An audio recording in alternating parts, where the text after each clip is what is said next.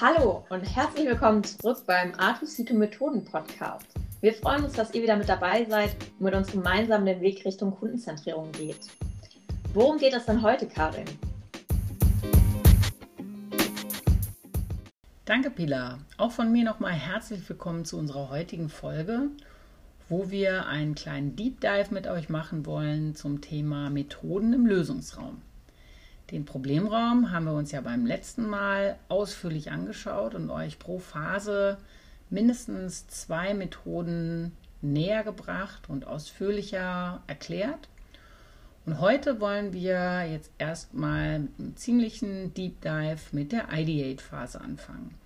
Denn das ist ja wirklich ein ganz kritischer Moment, eine kritische Phase, der man versucht, möglichst viele Ideen zu sammeln, die auch schon ein Stück weit vorzupriorisieren, damit man dann später was hat, wofür man Prototypen bauen kann, wo man äh, Dinge erarbeiten kann, die man am Nutzer, am Kunden tatsächlich testet, wo man rausfinden kann, ob man auf dem richtigen Weg ist oder nicht. Aber eben ohne gute Ideen kommt man da natürlich nicht besonders weit. Deshalb heute ganz großer Fokus zunächst mal auf Ideate.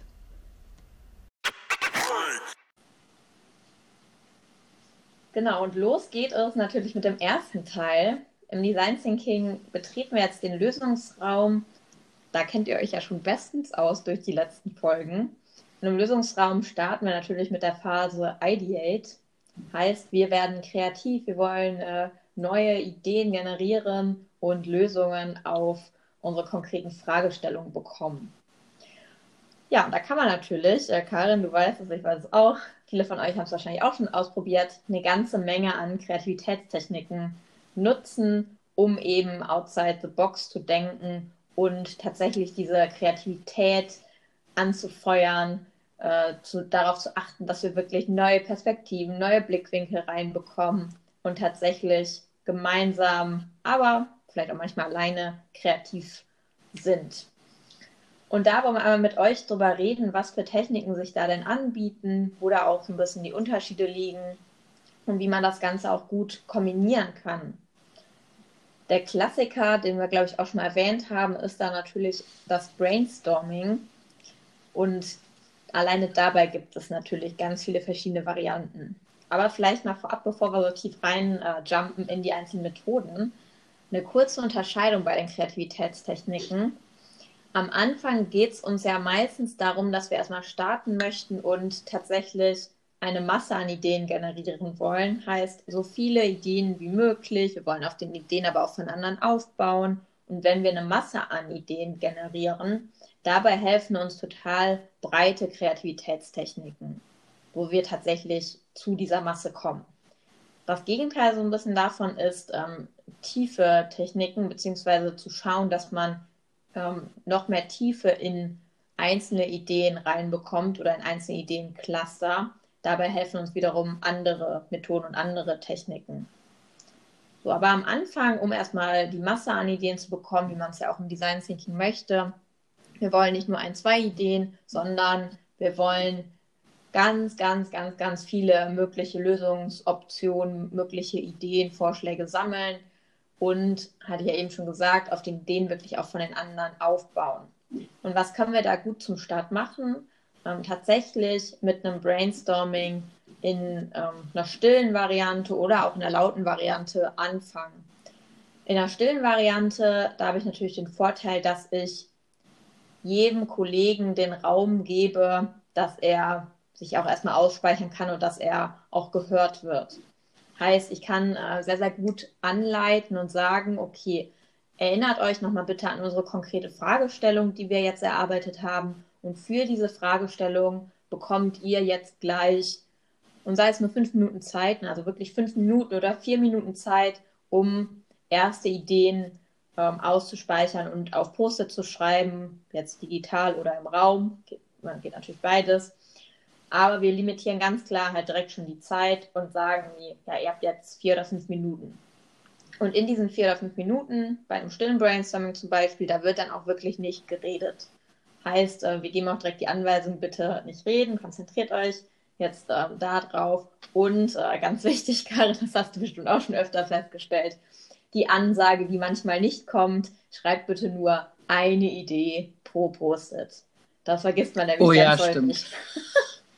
Dann hat man ganz häufig sonst äh, so Klebezettel, wo fein säuberlich mit Kugelschreiber ja. sieben Bullet Points draufstehen und hat dann natürlich Probleme beim Clustern. Ja, ich wollte dazu eigentlich noch sagen, äh, jetzt von, vom Labeling her äh, kennt man das sonst häufig auch als äh, Brainwriting oder als stilles Brainstorming. Ne? Genau, wobei bei Brainwriting, da kannst du natürlich noch äh, so Varianten fahren wie ähm, kann man auch in digital ganz gut mitspielen, dass man bei dem anderen schon liest, was er für Ideen hat und auf diesen Ideen sozusagen aufbaut und auch einfach still weiterschreibt. Zum Beispiel könnte man das halt, wenn man so eine E-Mail-Kette macht, äh, tatsächlich machen. Äh, du fängst an und schreibst Ideen auf und äh, machst das vielleicht auch per E-Mail tatsächlich, schickst das an äh, mich weiter und ich ergänze meine Ideen still. Dann geht das so weiter oder halt über andere Tools wie Miro oder Mural dass man da dann halt guckt, was schreiben die anderen und da ergänze ich einfach. Genau, ich finde, das ist sowieso immer so ein, so ein Entscheidungspunkt. Ähm, ermöglicht man, dass die anderen sehen, was ich schreibe oder sowas, was, ne, dass die, die äh, Teilnehmer gegenseitig sehen, was die anderen machen oder nicht. Aber ich bin da manchmal auch echt hin und her gerissen, weil ähm, häufig feuert das ja auch ein bisschen an und äh, inspiriert auch nochmal, wenn man was von anderen sieht. Ähm, mich selber habe ich aber festgestellt, blockiert das manchmal so ein ja. bisschen, dass ich dann äh, äh, gerade äh, wenn ich Kollegen habe, von denen ich weiß, boah, die haben immer super Ideen, ähm, dass ich dann so ein bisschen in deren Richtung denke und gar nicht mehr so eigene Ideen habe. Ich versuche eigentlich auch immer, das eigentlich äh, zu eher so zu facilitieren, dass jeder erstmal für sich denkt, weil den anderen Prozess, den hast du danach immer noch. Aber du hast dir, also du vertust dir einfach die Chance, wenn du nicht jedem einmal die Chance gibst äh, oder die Möglichkeit gibst, wirklich für sich drüber nachzudenken und seine eigenen Ideen aufzuschreiben. Ich habe schon ganz oft festgestellt, dass ich ähm, ja selber auch äh, einige Ideen hatte, die irgendwie kein anderer hatte, ob das jetzt dann die sind, die man weiterverfolgt, ist die ja erstmal egal. Du hast ja gesagt, das, ne? ja, klar. Nee, aber du hast ja auch gesagt, man will ja erstmal Breite, ne? Und äh, man will wirklich so viel wie möglich Masse machen. Und da ist tatsächlich meine Erfahrung und auch meine Überzeugung, total egal, was man danach macht, aber lass jeden erstmal einmal denken und, und sozusagen auch alle bei, bei Null anfangen. Da kommen manchmal echt erstaunliche Sachen bei raus. Und bevor man irgendwie so in eine Richtung lenkt oder auch einfach nur coole Ideen äh, äh intern quasi publik macht, ist es wirklich gut, erstmal so viel wie möglich zu sammeln. Ja, aber ich stimme dir dazu mit diesem, äh, das kann blockieren, wenn man direkt irgendwie so, so super ich sag mal, so super kreative Kreativitätstechniken nutzt oder einfach äh, ja, auf den Ideen von anderen direkt von Anfang an aufbauen muss. Manche Kollegen blockiert das tatsächlich und ähm, mich selber auch. Ich finde das auch super, super gut, wenn du erstmal die Zeit hast, selber anzukommen und auch in dieser Phase, dass du jetzt gerade Ideen ähm, ausspeichern sollst, dass du das auch erstmal für dich jetzt gerade so ähm, leben kannst und dabei bist, okay, jetzt, jetzt bin ich im Modus. Und wenn man danach genau. dann quasi darauf aufbaut. Ja, und ich meine, ich möchte es auch jetzt echt nicht überstrapazieren, aber jeder nimmt ja so eine Fragestellung auch irgendwie anders auf. Ne? Da, es geht ja auch eigentlich nochmal um äh, Thema Diversität. Ne? Äh, also was habe ich für Erlebnisse zum Beispiel, die irgendwelche Ideen triggern zu einem bestimmten Thema? Das sind vielleicht total andere als jemand, der halb so alt ist wie ich oder der einen anderen kulturellen Hintergrund hat. Und das alles damit reinzukriegen, ist wirklich, also diese paar Minuten am Anfang sind immer gut investierte Zeit. Und die Klebezettel, so leid es einem auch tut, wenn man die äh, tatsächlich in Papierform irgendwann wegschmeißen muss, digital ist es dann ja nicht so schlimm. Ähm, ja, und wie gesagt, auch beim Digitalen, ich mache es auch manchmal so, dass äh, äh, je nachdem, was für ein Tool wir benutzen, ich sogar für jeden so eine kleine Ecke einrichte und sage, ne, schreib du mal da für dich, dann hast du auch nicht das Gefühl, dass jemand dir da drauf guckt, weil wenn man äh, wieder ein äh, Kollaborationstool nutzt, wo alle sagen wir mal, da, wo man eh gleich clustert, man denkt ja auch manchmal so ein bisschen praktisch, ja, schreib halt deine Klebezettel da schon hin. Ähm, dann ist aber ein ganz ähnlicher Effekt. Und äh, was ich im Übrigen zum Beispiel super finde, äh, es gibt so ein Tool, äh, was wir nur mal ausprobiert haben, Nureva heißt das, Nureva Span, ja, glaube ich. Auch schon ausprobiert. Da, das ist halt mega. Du hast halt erstmal deinen, deinen Sammelbereich. Ja. Du machst halt wirklich deine äh, Zettel. Da kann dir keiner reingucken und bang, haust du die dann auf einmal alle rein. Das ist äh, echt cool. Also das ist eigentlich, finde ich, nochmal ideal gegen abschreiben. Ja, das ist quasi vor Ort, hast du eigentlich deinen Post-it-Block vor dir und schreibst halt eine Idee pro Post-it dann auch auf. Und im Digitalen ist es dann so, also es ist ideal, wenn es schon vorbereitet ist. Tatsächlich, wie du sagst, man hat so seine Ecke, wo man seine Ideen reinsortieren kann. Im besten Fall sind da auch schon ähm, Post-its, die da bereit liegen, die ich quasi einfach beschreiben kann, auch digital. Ja. Und äh, danach hast du dann irgendwie eine Sammelwand, wo dann halt alles draufkommt. Ich meine, das geht auch ohne, genau. aber das ja, finde ich auch eine sehr, sehr gute Variante tatsächlich. Ja, auch sowieso in den digitalen Tools. Ich glaube, das war jetzt übrigens fast die, die längste Einführung zum Thema Brainstorming aller Zeiten. aber nochmal, äh, tatsächlich, äh, natürlich kann irgendwie äh, jeder einen Klebezettel machen, aber dann äh, letztendlich machen die Leute dann halt entweder sind, die haben die unterschiedliche Größen, dann fummeln sie irgendwie rum, weil sie sehen, ach Gott, die anderen sind aber viel kleiner oder größer. Das kommt auch teilweise dann auf die Zoom-Stufe an oder so. Also es ist tatsächlich gut, genau wie ich denen die Klebezettel hinlege. Ich sage ja auch nicht, äh, schneid dir was zurecht und hier ist ein Prittstift, sondern ne, ich mache die halt auch schon ähm, fertig äh, oder, oder äh, teile die halt aus. Und ja, eventuell kann man natürlich auch mit den Farben auch schon mal rumspielen. Ne? Also entweder, äh, dass erstmal alle Farben gleich, alle dieselbe Farbe haben oder aber ich vorher schon irgendwie äh, gruppiere oder so. Also da kann man dann auch nochmal äh, ein bisschen Strukturierungshilfen sogar mitnehmen. Genau, kommen wir noch zur nächsten Einführung beim Brainstorming der anderen Variante.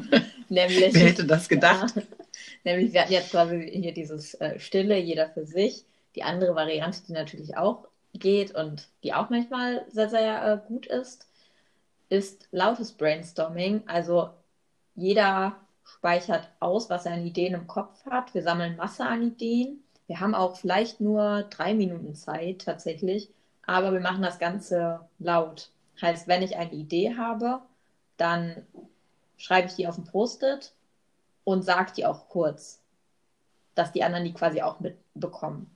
Und dieses kurz aussprechen, das führt dann dazu, also die sollen dann natürlich noch nicht bewertet werden, aber es führt dann dazu, dass ich auch mitbekomme, was ist die Ideen, was sind die Ideen von den anderen, ohne dass ich jetzt groß in Diskussionen komme. Das hat tatsächlich auch schon echt mal gut geklappt in einigen Workshops und kann ich nur empfehlen, das auch mal auszuprobieren digital ist natürlich so, du kannst dann machen, ähm, wenn du jetzt kein Tool wie Miro oder Mural hast, dass du es über den Chat machst und der Facilitator oder der Moderator vom Workshop sammelt das alles äh, im Tool dann für äh, die Gruppe. Das geht auch.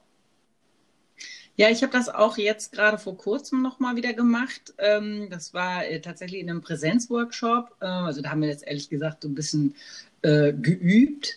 Äh, und zwei, ähm, zwei Moderatoren haben die Themen aufgeschrieben, sogar ohne Klebezettel, haben aber dann eben schon ein bisschen gruppiert und, und geclustert. Und ähm, das hatte eben auch den Vorteil, ne? also man hat quasi keine Doppelung, aber äh, man sucht dann nochmal so gemeinsam im Prinzip, ob es noch irgendwelche Lücken gibt. Also das heißt, für so, wenn man Themen sammelt, die man irgendwie möglichst umfassend abbilden will, wo es vielleicht gar nicht so sehr um Ideen geht, sondern eher, äh, ich sag jetzt mal, wichtige Dinge zusammentragen zu einem Thema, dann äh, glaube ich, ist das ganz gut, weil dann wissen im Prinzip alle im Raum, was haben wir denn jetzt schon und was könnte denn noch fehlen. Und dann äh, grübelt man auch manchmal so gemeinsam. Äh, ah, da oben rechts in der Ecke, hm, da müsste doch eigentlich noch was sein und dann kommt man auch ganz gut zum Ergebnis. Also ist auf jeden Fall auch, äh, wirkt etwas oldschool heutzutage, aber ist nach wie vor immer noch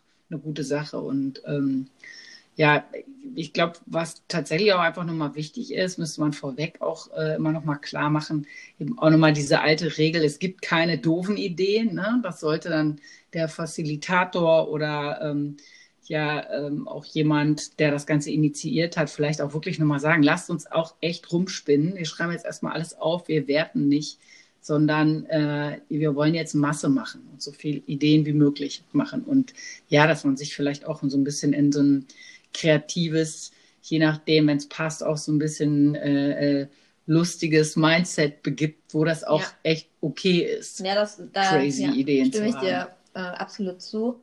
Und das haben wir jetzt vorhin auch gar nicht erwähnt. Natürlich, bevor ich jetzt wirklich starte mit äh, der Kreativitätstechnik, äh, mit so einem Brainstorming zum Beispiel, dass man vorab nochmal, ähm, du hast gerade gesagt, so in Stimmung kommen, zum Beispiel so ein nettes Warm-up macht, wo jeder schon in irgendeiner Art und Weise kreativ werden muss. Zum Beispiel irgendwie eine Geschichte weitererzählen oder irgendwie was aufmalen oder man macht tatsächlich irgendwie kurze Sportübungen zusammen oder was auch immer, irgendwas, was quasi auflockert, dass man direkt in so einem Modus drin ist und dann halt auch nochmal ähm, diese Regeln, die wir auch gerade schon so zwischen den Zahlen mitgegeben haben, dass man die wirklich nochmal tatsächlich offen anspricht. Ja, oder sogar visualisiert irgendwie ja. an der Wand oder so. Genau, so, das war jetzt immer noch die längste Einführung der Welt zum Thema Brainstorming. Du wolltest bestimmt jetzt mit der nächsten Technik weitermachen. Auf jeden Fall. Genau, Brainstorming eignet sich halt, wie gesagt, sehr, sehr gut am Anfang, um überhaupt diese Masse an Ideen zu sammeln. Und du hast es vorhin auch schon gesagt, Karin, ähm, Richtung, okay, ich habe jetzt ganz viel Masse gesammelt, macht es dann auch Sinn, Cluster zu bilden. Und auch das macht zum Beispiel jetzt hiernach Sinn, wenn ich äh, gebrainstormt habe äh, für den Start und ich bilde schon mal grobe Cluster. Heißt, ähm, wo sehe ich Ideen, die in eine ähnliche Richtung gehen? Wo sehe ich ähm, ja möglicherweise, wenn wir irgendwie eine App bauen wollen, Funktionen, die alle dazugehören könnten? Da kann man direkt halt ähm, so sinnige Cluster draus bilden, ähm, gemeinsam im Team dann auch direkt. Wenn man das dann zum Beispiel anleitet ähm, als Coach können wir halt auch direkt sagen, okay, ihr als Gruppe, also ich mache das gar nicht für euch als Coach, sondern ihr als Gruppe macht das selbst und ihr bekommt dafür jetzt nochmal sechs Minuten Zeit, das äh, zu clustern oder fünf Minuten, je nachdem, wie viel da jetzt halt rausgekommen ist und auch wie umfangreich der Workshop ist, macht Sinn, da mehr oder weniger Zeit zu geben. Und danach bietet es natürlich total an, nochmal eine Runde zu drehen und die Gruppe nochmal ähm, zu animieren, zu weiteren Ideen zu kommen. Und da bieten sich so Methoden an wie ähm, ja, generiere Ideen aus den Schuhen, ähm, aus der Sichtweise von jemand anderem, aus den Schuhen von jemand anderem, kann man auch sagen. Ähm, act like heißt das auch. Oder nutzt eine Analogietechnik ähm, im Sinne von, ich zeige ein Bild und dieses Bild soll euch inspirieren, ähm, aus der Perspektive nochmal Ideen zu generieren. Oder ich zeige euch ein Wort, was aber tatsächlich auch anders funktioniert, als wenn ich ein Bild zeige. Aber bleiben wir mal bei dem ersten, was ich gesagt habe, nämlich ähm, Act Like, dass man aus der Sichtweise von jemand anderem Ideen generiert.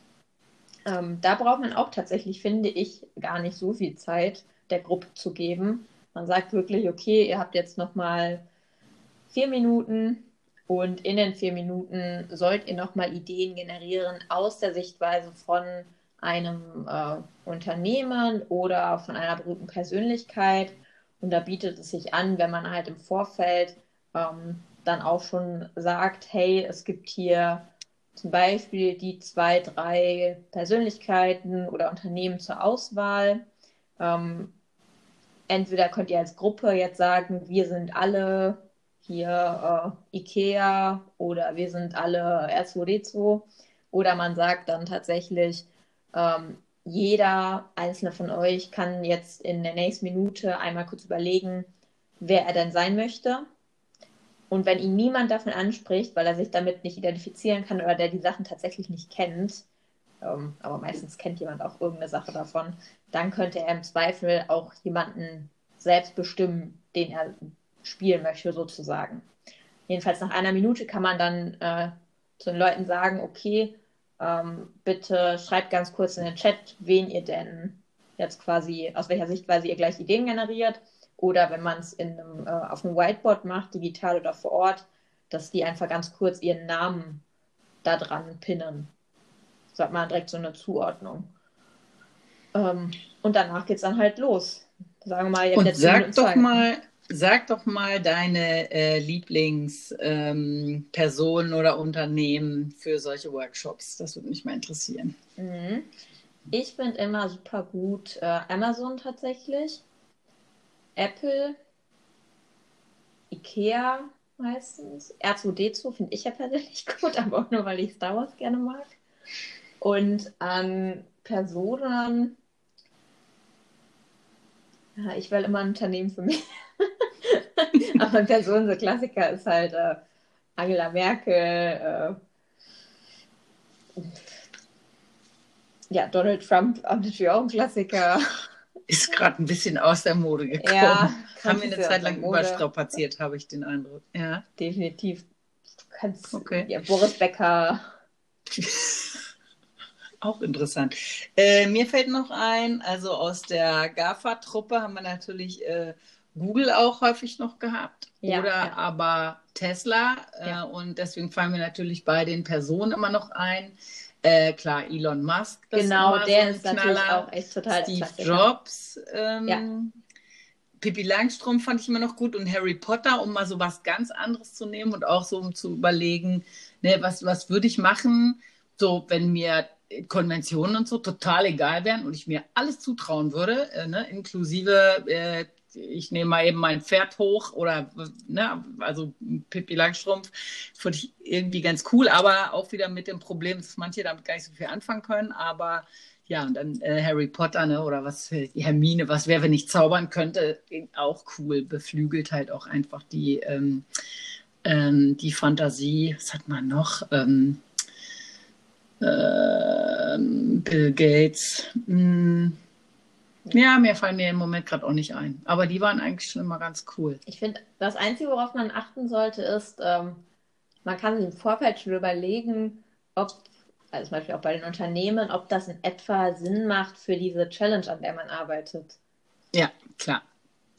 Also manchmal macht vielleicht ein Unternehmen mehr Sinn als ein anderes und da kann man auch im Vorfeld natürlich so ein bisschen recherchieren, was für Sachen man den Leuten zur Auswahl gibt man sagt halt ganz bewusst, die sollen sich selber was überlegen. Da kann man echt hm, gut mitspielen. Und kommt ja auch auf den Kontext an, ne? Ja. beziehungsweise äh, was will ich jetzt? Ne? Will ich, will ich äh, Ideen äh, im Servicebereich zum Beispiel äh, mir überlegen? Ne? Geht es halt wirklich um äh, wie kann ich möglichst, ich meine, ist unser Thema natürlich generell, aber wenn ich jetzt wirklich ein äh, sehr, sehr serviceorientiert denken will, ne, da fällt einem schon irgendwie Amazon als erstes ein. Hingegen ne, äh, Google ist indirekt vielleicht auch serviceorientiert, aber da, da, sieht man dann halt eher vielleicht so ein bisschen äh, andere Themen im Vordergrund äh, wie, ne, keine Ahnung, jede Form von, von äh, Dienstleistung irgendwie kopieren oder äh, kleine Buden aufkaufen und äh, die Plattform integrieren und so ist halt nochmal eine andere Sache als diese völlig fanatische Kundenzentrierung, wie man sie eben von Amazon kennt. Ähm, ja, also das äh, finde ich hat tatsächlich bei uns auch äh, öfter sehr gut funktioniert. Act like. Was gibt es noch? Genau, ich hatte gerade schon angedeutet, die Analogietechnik. Äh, Im Grunde löst das ähnliche Reize an. Ich ähm, kann zum Beispiel zwei, drei Motive mir mal raussuchen oder auch, können auch 10 oder 20 sein. Zum Beispiel eine Postkarte, wo eine Straße drauf abgebildet ist oder wo ein verliebtes Pärchen drauf ist oder ein Weihnachtsbaum. Also kann total unterschiedlich sein. Und dann gebe ich quasi dem Team auch wieder die Aufgabe, sich eines der Bilder zu wählen oder jeder soll sich eines der Bilder wählen und quasi mit diesem Bild im Hinterkopf nochmal überlegen, was hat das mit meiner Idee zu tun und wie kann mir dieses Bild dabei helfen, äh, an neue Ideen zu denken. Zum Beispiel hatten wir letztens in einem äh, Training dieses Beispiel mit, äh, ich habe eine Straße gezeigt, so ein, wie so ein Weg, der ins Tal geführt hat. Und ähm, es ging sich um eine Methodenübersicht, an die die Kollegen arbeiten sollten. Und ich weiß gar nicht, ob du dabei warst, kann. Ich glaube schon, ne? Ja, es ja. kommt mir gerade ganz bekannt ja. vor, ja. Und da hat das total gut geklappt, dass dann ähm, durch diese Straße, die die Kollegen gesehen haben, dass die dann direkt daran gedacht haben, ja, und wir müssen, äh, wir könnten sowas machen wie so eine Art ähm, Reisekompass durch die Methoden und ne, wir brauchen so einen ja. Guide und Empfehlungen und das hat in dem Fall total gepasst, aber kann auch total in die Hose gehen. So. Das stimmt. Deswegen finde ich auch immer ganz gut, äh, A, wenn man da äh, eben nachhorcht, funktioniert das? Oder wenn man eben idealerweise auch noch eine Alternative anbietet. Ne? Also wir haben ja äh, in der Übung tatsächlich auch das so ein bisschen zur Wahl gestellt. Finde ich auch bei Act Like immer ganz wichtig. Hast du ja auch gesagt, dass man sich selber aussuchen kann, mit wem man sich jetzt äh, identifizieren möchte für diese Übung. Und ich sage dann auch immer dazu, und ne, wenn, wenn die alle irgendwie nicht passen, du kannst auch deine Oma nehmen, was bei mir zum Beispiel immer ein großes Vorbild äh, war, äh, weil die auch eine ganz, ganz spezielle Art hatte zu denken. Ne? Oder nimm, nimm einfach jemanden, den du kennst und wo du sagst, boah, der hätte jetzt bestimmt eine super Idee. Ja, da gibt es so viel. Aber auch hier ähm, gibt wirklich nicht zu viel Zeit, limitiert die Zeit ganz bewusst. Ähm, da kommen dann halt nochmal ein paar Gedankenstöße. Und ähm, so eine Methode wie die Analogietechnik könnt ihr theoretisch auch nehmen, um, ähm, wenn ihr schon eine Idee irgendwie priorisiert habt, um dann halt zu sagen, ähm, wir wollen jetzt nochmal zusätzlich überlegen, was, äh, wenn man zum Beispiel eine App als Idee hat, was alles zu der App dazugehören könnte. Und lass uns mal jetzt davon inspirieren so kann man das natürlich auch so ein bisschen als äh, tiefe Methode einfach zusätzlich nutzen. Genau. Was man ansonsten noch nehmen kann, um, wenn, um die Ideen jetzt zu priorisieren, beziehungsweise um da Tiefe reinzubringen, ist äh, ja die Methode Denkhüte. Äh, Karin, haben wir zum Thema Priorisieren eigentlich schon viel gesagt oder macht Sinn, da nochmal kurz darauf einzugehen? Ähm, Habe ich eben auch drüber nachgedacht. Nee, glaube ich, haben wir noch nicht gemacht. Das würde jetzt eigentlich ganz gut passen. Okay. So, stellen wir uns jetzt mal bildlich vor, wir haben jetzt eine Masse an Ideen gesammelt. Wir haben zu unseren Anfangsideen weitere Ideen gesammelt. Und ich gebe dem Team jetzt vielleicht nochmal die Aufgabe, okay, bildet jetzt bitte nochmal, ihr habt fünf Minuten Zeit, Cluster aus dem, was ihr hier seht. Ähm, könnt auch doppelte Ideen die irgendwie komplett gleich sind, übereinander hängen oder was in den Papierkorb werfen, wobei das würde ich jetzt nicht, noch nicht machen. Aber versucht das mal ein bisschen zu clustern und zu sortieren. Und ähm, danach wollen wir in eine erste Priorisierung gehen. Und ich finde immer, dass sich ähm, je nach Workshop zwei Dinge anbieten. Erstens, ich mache nur ein ja, Dot Voting zum Beispiel dass ich dem Team sage, okay, ähm, jeder von euch hat jetzt, ähm, sag ich mal, fünf Votes, fünf Dots und die könnt ihr auf eure Lieblings-Post-its setzen und die vier, fünf Post-its mit den meisten äh, Votes oder die zehn Post-its nehmen wir weiter und packen die danach in eine andere Matrix ein, um die gegeneinander bewerten zu können. Variante A, Variante B ähm, du kannst natürlich auch einfach sagen, jeder darf sich ein Post-it nehmen, was er am tollsten findet, wo er am meisten hintersteht, wofür er brennt. Und das nehmen wir gemeinsam nochmal in so eine Priorisierungsmatrix mit rein. Oder du machst danach gar keine Matrix mehr. Du sagst wirklich nur, wir machen jetzt erstmal ein Dot-Voting und die drei Ideen, die am besten sind, die wollen wir äh, gleich in einem nächsten Schritt konkretisieren und dafür teilen wir uns auf. Äh, das sind so Varianten, die ich ähm, ganz gut finde. Ich weiß nicht, du, was du da noch ähm, im Sinne hast am Anfang zum Priorisieren. Ähm, ja, fand ich äh, äh, sehr richtig. Äh, es, es, spiegelt auch meine Erfahrungen wieder. Äh, ich erinnere mich aber noch daran, dass wir auch mal so eine Art Kombination gemacht haben, dass wir erst ein äh, Dot-Voting mit Klebepunkten oder man kann es ja auch einfach äh, Punkte malen lassen, genau. gemacht haben und dann aber nochmal gefragt haben, Gibt es jetzt irgendein Thema, was jemandem von euch total auf dem, äh, total am Herzen liegt, was ihr unbedingt machen wollt, was da jetzt aber sozusagen nicht in den Top 5 gelandet ist? Ja.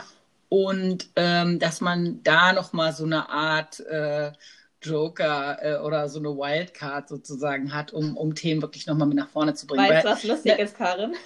Hm? Ich glaube, genau das haben wir damals äh, bei uns hier teamintern gemacht und ja. du hast der Podcast war eine Idee und du hast die Wildcard gezogen für den Podcast. das habe ich auch gerade gedacht. War das Ja. wirklich so? Ich habe wirklich gedacht, Ja. ja mal, äh, aber und dann dachte ich, es hat aber doch sonst noch jemand anders gesagt, dass er das gut findet. Naja, auf jeden Fall, ähm, genau, ich glaube, so war es. Und wir machen jetzt einen Podcast. Ähm, ja. Ja. ich denke nämlich auch, wenn es, wenn es Themen gibt, wo dann äh, vielleicht eben nicht nur einer, sondern sich äh, ein paar Leute zusammentun und die sagen, boah, wir machen das jetzt, egal ob das irgendwie auf den äh, vordersten Plätzen gelandet ist oder nicht, dann ist ja auch einfach ähm, ja Motivation und Kreativität und Gestaltungswillen dahinter und dann, das kann auch einfach äh, eine total gute Sache sein. Und das ist ja so merkt. wichtig, das ist so wichtig nachher für die Umsetzung, weil irgendwie muss ja auch, die Ideen, die sollen ja nicht nur für die Tonne sein, die danach herauskommen, sondern die müssen ja auch äh, irgendwie umgesetzt werden und da macht es ja Sinn, wenn du halt die Ideen nachher mitnimmst, wo man wirklich für brennt, wo man Für Lust brennt, drauf ja. hat. Deswegen, da sollte man echt immer drauf achten. Genau, und äh, das eben aber eben vorausgesetzt, dass es auch so ein bisschen um ja, selbst organisiertes Arbeiten geht, ne? dass, dass man auch diesen Rahmen geben kann und sagen kann, ja, wenn ihr da Bock drauf habt, dann macht das doch. Das ist super. Und ich hatte noch einen Punkt, äh, ich fand das sehr gut, dass du gesagt hast, ähm, das Clustern sollte das Team vielleicht auch selber machen. Wir haben mal einen Workshop gemacht mit 70 Leuten auf Miro und zwar ähm, relativ frisch ähm, im, im Lockdown. Also das heißt, wir, wir waren jetzt noch nicht so alle ganz, ganz weit mit den äh, digitalen Tools und hat eigentlich alles super geklappt. Aber beim Clustern haben wir als aus dem äh, Designteam, aus dem Moderatorenteam gesagt, ja komm, das machen wir für die. Das ist sonst zu viel. Boah. Und das war keine gute Idee, ganz ehrlich. Ähm, weil wir haben dann nämlich gesagt, äh, um, um auf diese, diese Zettelwolken voten zu können, machen wir in einer anderen Farbe so eine Art ähm, übergreifendes, äh, äh, übergreifendes Thema. Ähm, und das war echt schwierig, weil äh, das waren natürlich mega viele Zettel. Ich der, könnte mal nachzählen, aber keine Ahnung, wahrscheinlich waren es 200 oder, oder noch mehr Zettel. Wir haben uns da irgendwie aufgeteilt und also wir haben zu mehreren echt geschwitzt und hatten auch irgendwie alle das Gefühl, boah, ob das jetzt die richtigen Oberkategorien sind oder nicht. Aber habt ihr im. Gesamt von allen Leuten alles Ja, das- das-? Ja, das war eben auch so die Sache. Da hatten wir noch nicht so Erfahrung mit irgendwelchen Breakout-Räumen. Ähm, und wir haben die dann danach in, in äh, einzelne Räume geschickt. Aber idealerweise hätte man natürlich vorher schon ein bisschen aggregieren müssen Ja, mit so genau. einem One-to-for-all-Ding oder so. Aber das Ja. wäre halt echt kompliziert gewesen. Diese äh, 70 Leute vorher auch noch, ne, äh, also ohne, ohne automatische Breakout-Räume, äh, haben wir uns da dagegen entschieden und haben dann aber echt, äh, also wirklich geschwitzt, muss ich echt sagen. Und deswegen sehr gute Idee, ähm, eventuell auch schon, wenn, wenn, wenn man die Leute präsentieren lässt, zum Beispiel, wenn jeder seine Zettel vorliest, dass man auch gleich sagt, hm, und gruppier die doch, wenn du so einen ähnlichen da siehst, tu den da mal dazu. Dann sieht man schon so ein bisschen, welche Themen äh, mehrfach vorkommen und auch so ein bisschen, was es für verschiedene Nuancen gibt. Und da eigentlich tatsächlich auch äh, viel Verantwortung ins Team legen, weil ne, wenn man als Moderator dann da irgendwie ein komisches Label drauf macht, wo die meisten nichts mit anfangen können, dann macht das auch was mit dem Thema weiter. Ne? Dann ist es, Mhm. sind vielleicht darunter drei Klebezettel, wo Leute komplett verbrennen. Und wenn du dann irgendwie gerade in so einem hektischen Moment so ein semi-gutes Label da drauf klebst, dann voten die am Ende gar nicht mehr für ihre Lieblingsthemen. Ja, das Ne, stimmt. das ich meine, es geht natürlich auch, wenn du als Moderator halt das clusterst. Das macht manchmal auch mehr Sinn. Aber ich bin echt immer mehr Fan davon, so die Gruppe in die Verantwortung zu Ja. nehmen und auch in den anderen Phasen zum Beispiel immer zu gucken, dass man die Gruppe auch mal zwischendurch alleine lässt, zum Beispiel beim Prototyping. Ne? Ihr macht das jetzt mal, ihr seid Ja. dafür verantwortlich. Ich begleite euch hier nur durch den Prozess sozusagen. Genau, mega wichtig. Ja. So, das war dann jetzt äh, schon wieder die allerlängste Einführung dazu. Stimmt. Haben wir noch irgendwas vergessen zu den Themen? In, ich, wir können vielleicht noch mal ganz kurz sagen ähm, zum Thema, wenn ich jetzt ein Dot-Voting gemacht habe und ich möchte danach noch mal so eine Art ähm, Check machen, ob die Ideen tatsächlich für uns jetzt ähm, umsetzbar sind, ob die auf unser Ziel vielleicht einzahlen, dann kann man sich natürlich schon im Vorfeld überlegen, was ist eigentlich das Ziel an Ideen, die danach herauskommen sollen, worauf sollen die einzahlen ähm, was für Ideen suchen wir eigentlich? Sind das Ideen, die sehr, sehr schnell umsetzbar sind und die aber irgendwie einen Impact auf die Kundenzufriedenheit haben? Oder sind das Ideen, die nicht, die irgendwie auf Sales einzahlen sollen oder was auch immer, ne? Dann kann ich mir halt überlegen, will ich ähm, nochmal zusätzlich nach dem Dot Voting so eine Art Matrix ähm, nutzen, um die Ideen einzuordnen und gegeneinander einfach so ein bisschen zu ranken. Zum Beispiel so eine Zwei-Skalen-Matrix, wo ich auf ähm, einer Skala draufstehen habe ähm, Kundenzufriedenheit und auf der anderen Skala ähm, Umsetzungsaufwand oder Kosten zum Beispiel auch. Und dann, ich habe vielleicht noch nicht genau die Einschätzung, was das bedeutet, aber ganz grob vom Bauchgefühl gucken wir Idee A gegen Idee B. Ja, Idee A hat mega den Impact auf Kundenzufriedenheit, aber bedeutet auch super krassen Aufwand in der Umsetzung oder Kosten. Und bei Idee B kostet eigentlich quasi nichts, hat aber auch noch so einen mittleren Impact, würde ich sagen. So kannst du dann zum Beispiel die Top 10 Ideen so ein bisschen einordnen und hast dann für dich äh, so eine grobe Einschätzung, was wären vielleicht die zwei, drei, vier Ideen, wozu man Prototypen machen möchte. Cool. Ja, wir haben das auch äh, schon öfter so gemacht und unsere Matrix war äh, ein kleines bisschen anders, ergänzt sich aber ganz gut. Ähm, und zwar war es einerseits äh, der Business Impact, also mhm. es ging um Ideen äh, für eine Plattform, die ähm, identifizierte Pain Points ähm, äh, lindern helfen sollte, sozusagen. Das heißt, das eine war äh, ja Business Impact und das andere die Einfachheit der Implementierung. Also im Prinzip auch das, was du gesagt hast, äh, nicht, nicht so sehr als Kosten, sondern kriegt man das leicht hin oder schwierig. Und dann hast du eben auch äh, vier Felder und letztendlich hast du äh, dein, dein Feld mit ähm, relativ einfach umzusetzen mit einem Mörder-Impact. Und das sind dann natürlich die Dinger, die du zuerst machst und, und um die du dich als allererstes kümmerst. Und das hilft eigentlich auch immer ganz gut. Kann man auch manchmal machen, wenn die Leute ihre Ideen äh, präsentieren. Ne? Nehmen wir mal an, man hat schon vielleicht ein bisschen voraggregiert äh, in so einer Stufe mit One, Two, Four, All zum Beispiel. Dann kommt eine Gruppe und präsentiert und klebt die gleiche Matrix rein. Und das äh, finde ich ja, hilft auch einfach nochmal und, und hat schon direkt eine Priorisierung. Und dann kann man zum Beispiel auch nochmal ein Dot-Voting drüberlegen und dann hat man eigentlich wirklich ganz gute Augen. Ja. Nee, das finde ich auch mal ganz spannend, diese Methoden aus Liberating Structures da gezielt zu nutzen. Da gebe ich dir recht. Genau, also das schon mal so als ersten Eindruck, wie man da gut vorgehen kann und was da eine gute Kombination ist. Wenn ich jetzt natürlich die Idee äh, oder die wenigen Ideen, die wir jetzt vielleicht aus so einer Matrix herausgenommen haben oder wo wir gesagt haben, boah, das sind die, womit wir auf jeden Fall weitermachen möchten, weil wir dafür brennen. Äh, danach macht es Sinn, bevor wir jetzt ganz konkret in so ein Prototyping reingehen, dass ich die Ideen zu so einem Grobkonzept ausgestalte. Und da kann ich dann halt gut sagen, ähm, ich teile jetzt so ein Team, was vielleicht aus äh, zehn Leuten besteht, in ähm, drei Gruppen auf oder in vier Gruppen auf. Und diese ähm, Gruppen arbeiten dann halt quasi an einer Idee. Und diese eine Idee versuchen die auf eine neue Stufe sozusagen zu bringen und wirklich nochmal konkreter zu machen. Und ihr könnt im Vorfeld wirklich gut vorbereiten, was ist es eigentlich, was ihr braucht, dass die Idee konkreter wird, damit man da auch vielleicht auch nachher gut mit weiterarbeiten kann und die besser einschätzen kann. Und das kann dann halt so, könnt ihr euch vorstellen, wie so eine Art Canvas, dass man einzelne Felder hat, ähm, wo ihr dann eintragt, ähm, als Überschrift bei Feld 1 zum Beispiel, was ist die Idee? Also dass man da wirklich in diesem Feld was nochmal konkret ähm, aufschreibt, wie so eine Art äh, Titel. Die Idee ist eine Methodenübersicht und das, das äh, ist ganz grob der Aufmacher.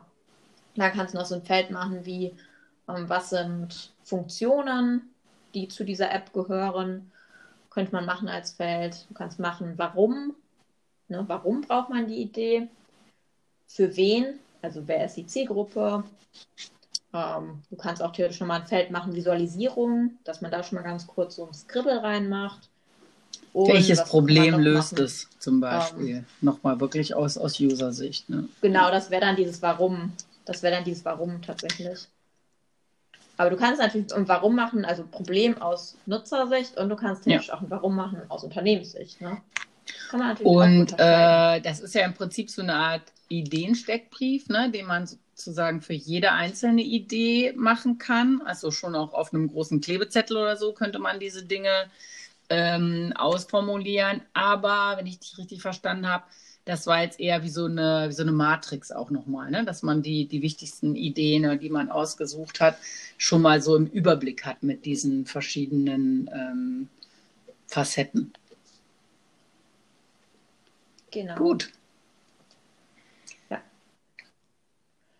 Aber dadurch bringt man natürlich dann halt nachher, also durch so ein Solution Concept Paper, durch so eine Ideenübersicht, ähm, dann auf echt noch nochmal eine neue Ebene, bevor man dann ans Prototyping geht. Ja, ich hoffe, das war schon mal eine ganz gute Übersicht für euch, wie man da gut vorgeht. Genau, soweit zur Ideate-Phase.